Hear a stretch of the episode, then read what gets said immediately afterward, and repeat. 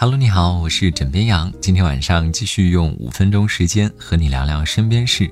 你知道吗？现如今使用手机不仅要保持距离，预防近视，防止蓝光伤害眼睛，而且还有研究显示，如果你没有一个正确的拿手机的姿势，可能会导致驼背、失眠，甚至面部衰老。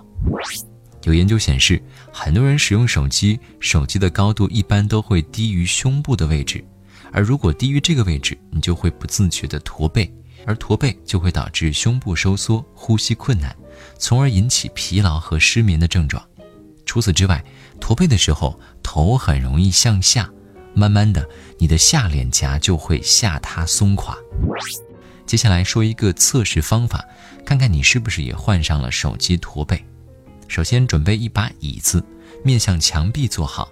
紧接着，脚趾和膝盖贴着墙壁，然后用这种状态，如果你可以直立站起来，说明你没有问题；如果在这种情况下你不能直立站起，就说明你有手机驼背的情况了。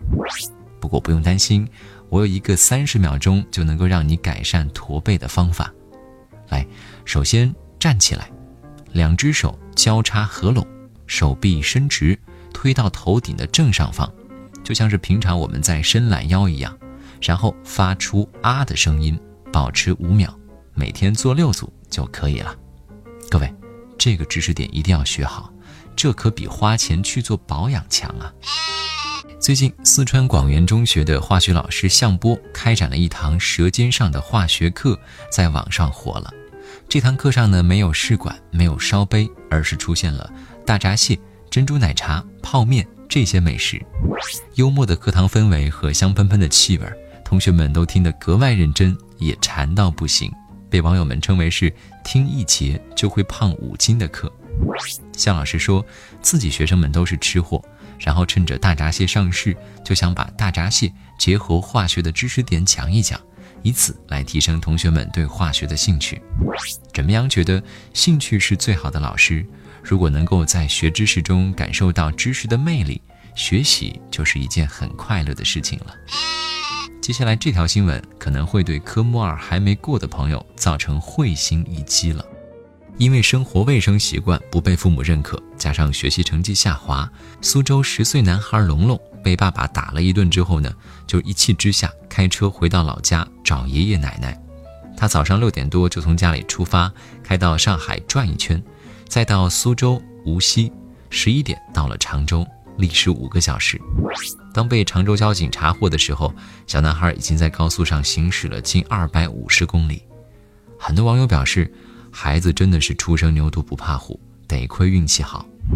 枕边羊想说，无证开车上路，这可不是闹着玩的，家长的心呢，可不能这么大呀。